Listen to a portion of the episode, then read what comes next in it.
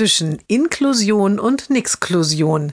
Jeden Montag eine neue Geschichte im Blog von Kirsten mal zwei. Heute der Junge ist mit seiner Mutter in der Straßenbahn unterwegs. An einer Station steigt ein alter Mann ein, beladen mit vielen Plastiktüten.